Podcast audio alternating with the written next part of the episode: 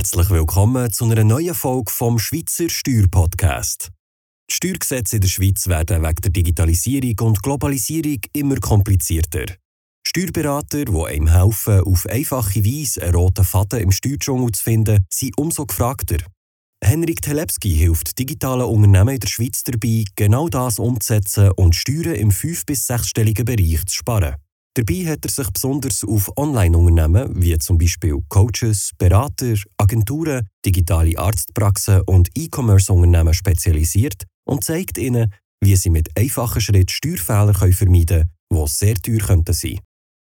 Heute sprechen wir über das Thema GmbH bzw. Aktiengesellschaft was kannst du für Geld reintun, was kannst du rausnehmen, wie funktioniert das überhaupt, wenn du Sachen einzahlst oder auszahlst, was sind die Unterschiede zwischen Kapital, zum Beispiel Stammkapital oder Aktienkapital und zum Beispiel einem Darlehen, das du an eine Firma gibst oder von einer Firma nimmst. Wir werden alle diese Sachen anschauen, vor allem werden wir auch die steuerlichen Konsequenzen anschauen von diesen verschiedenen Dingen und äh, was für steuerliche Spielräume du hast. Zuerst mal sprechen wir über das Kapital, das du in die Firma eingezahlt hast. Ja?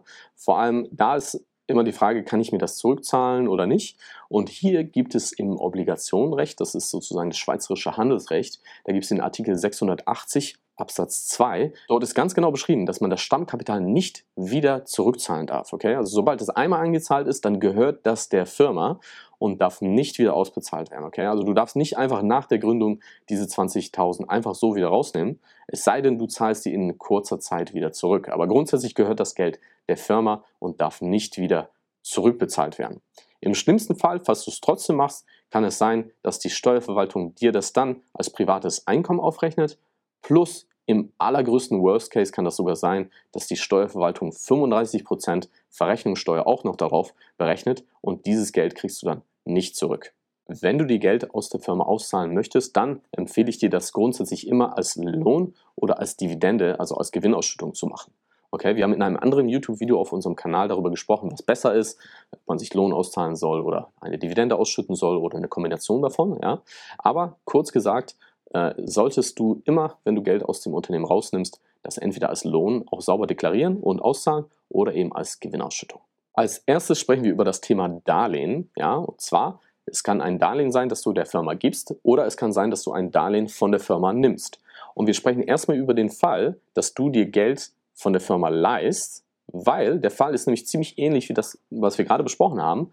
Du darfst dir nicht einfach so Geld rausnehmen aus der Firma, auch nicht, wenn du das als ein Darlehen deklarierst. Selbst wenn du einen Darlehensvertrag machst, dann kann das sehr, sehr heikel sein. Und auch das kann dazu führen, dass die Steuerverwaltung dir das dann trotzdem aufrechnet als privates Einkommen, weil die Steuerverwaltung kann im Zweifelsfall dich beschuldigen, dass du eigentlich gar nicht vorhast, dieses Darlehen zurückzuzahlen, sondern dass das eigentlich eine versteckte Dividendenausschüttung ist, okay? Das heißt, da solltest du unbedingt aufpassen. In gewissen Fällen kann man das auf jeden Fall machen, ja? Ähm, da solltest, einfach, solltest du darauf achten, dass die Beträge nicht zu hoch werden und wenn du es tust, unbedingt einen Darlehensvertrag äh, machen, der aber auch eine ganz klare Laufzeit hat, okay? Und es muss eine ganz klare Abzahlungsvereinbarung geben und du musst diese Abzahlungsvereinbarung absolut penibel genau einhalten, weil sonst kann es jederzeit sein, dass die Steuerverwaltung da kein Vertrauen drauf hat und plötzlich das als privates Einkommen aufrechnet. Eine weitere Variante ist, wenn das wirklich mal bei dir passiert ist, dass du ein Darlehen von der Firma genommen hast, dann kann es auch helfen, wenn du einfach dann mal vom Privaten im nächsten Jahr ähm, einfach mal eine größere Einzahlung machst und diese Einzahlungsbestätigung auch an die Steuerverwaltung sendest. Aber grundsätzlich empfehle ich dir, nicht einfach so ein Darlehen von der Firma zu nehmen. Jetzt auf der anderen Seite kommen wir zum Thema Darlehen geben an die Firma. Das kannst du jederzeit machen. Das ist gar kein Problem. Also da kannst du einfach Geld in die Firma reintun. Ja? Und du kannst zum Beispiel, wenn du das Geld überweist an die Firma, kannst du einfach dort hinschreiben, Einzahlung, äh, zum Beispiel Darlehen ähm, oder allgemein Einzahlung kannst du einfach reinschreiben. Und dann kann das auch entsprechend sauber verbucht werden. Und dann wird das als Darlehen in der Buchhaltung deklariert und das ist grundsätzlich sehr, sehr unproblematisch. Also du kannst auch dieses Darlehen verzinsen lassen, also sprich, du kannst dir von der Firma auch einen Zins auszahlen lassen. Ja, da gibt es gewisse Maximalsätze und so weiter, ähm, wie man dieses Geld verzinsen darf. Aber grundsätzlich, das ist total unproblematisch. Und als nächstes sprechen wir über Kapital beziehungsweise wenn du eine GmbH hast, dann nennt sich das Stammkapital. Da geht es zum Beispiel um diese 20.000. Du kannst auch mehr einzahlen, aber in der Regel sind das 20.000, die du mindestens brauchst, um eine GmbH zu gründen. Und bei der Aktiengesellschaft sind es zum Beispiel 100.000. Und hier geht es um dieses Kapital, das du einzahlst. Äh, vor allem werden wir uns ganz kurz anschauen, wie unterscheidet sich das zu einem Darlehen. Ja? Ähm, da ist es eben so, dass dieses Geld, wie wir ganz am Anfang dieses Videos gesehen haben, nicht zurückbezahlt werden darf. Also das Geld ist so wie geblockt oder wie eingefroren. Okay?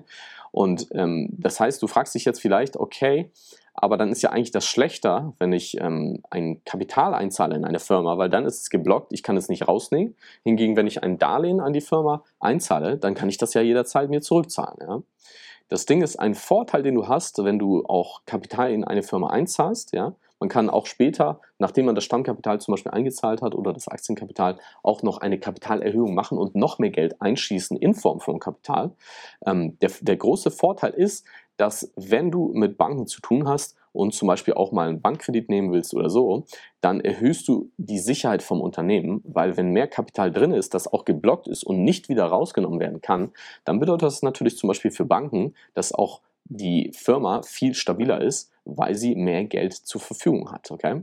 Das bedeutet, der Nachteil für dich ist natürlich, wenn du das als Kapital einzahlst, dann kannst du es nicht wieder rausnehmen. Aber wie gesagt, kannst du dann gegenüber zum Beispiel Banken oder Investoren oder anderen Interessengruppen viel mehr Sicherheit kommunizieren. Und gleichzeitig kommunizierst du auch, dass du an die Firma glaubst, weil du stellst es nämlich an die Firma zur Verfügung und damit gehört das ja nicht mehr dir das Geld. Und damit sagst du auch eben an Drittpersonen, ich glaube wirklich an die Firma, deswegen bin ich auch bereit, dieses Risiko einzugehen, das Kapital dort reinzuschmeißen. Und das kann auch einen positiven psychologischen Effekt auf deine Geldgeber haben. Wenn du dich in einer Situation befindest, wo du zum Beispiel Geld in eine Firma einzahlen willst oder eine Firma gründen willst äh, und dir unsicher bist, wie viel Stammkapital du zum Beispiel wählen solltest, oder wenn du ein Darlehen geben willst oder wenn du Geld aus der Firma rausnehmen willst und dir unsicher bist, wie du das am besten machen kannst, um keine Steuerfolgen auszulösen, dann melde dich sehr gerne bei uns auf telepski-treuhand.ch, buche eine gratis Beratung. In diesem Erstgespräch werden wir darüber sprechen, ob und wie wir dir weiterhelfen können. Merci, dass du heute wieder dabei bist. Wenn es dir gefallen hat, was du heute gehört hast und du die Konzept auch in deinem Unternehmen möchtest umsetzen dann buch am besten jetzt gerade ein kostenloses Beratungsgespräch auf telepski-treuhand.ch. In diesem kostenlosen Erstgespräch lernst du, was für Optimierungspotenzial du in deinem Unternehmen hast und wie du von einer Zusammenarbeit mit Henrik Telepski kannst profitieren. Wir haben bereits mehrere hundert digitale Unternehmen in der Schweiz dabei geholfen, Steuern im fünf- bis sechsstelligen Bereich zu sparen und erledigen unangenehme Arbeiten wie Buchhaltung, Lohnabrechnung und Steuererklärung für dich, damit du dich endlich wieder auf das kannst konzentrieren was wichtig ist. Sichere dir jetzt einen Termin auf telepski-treuhand.ch.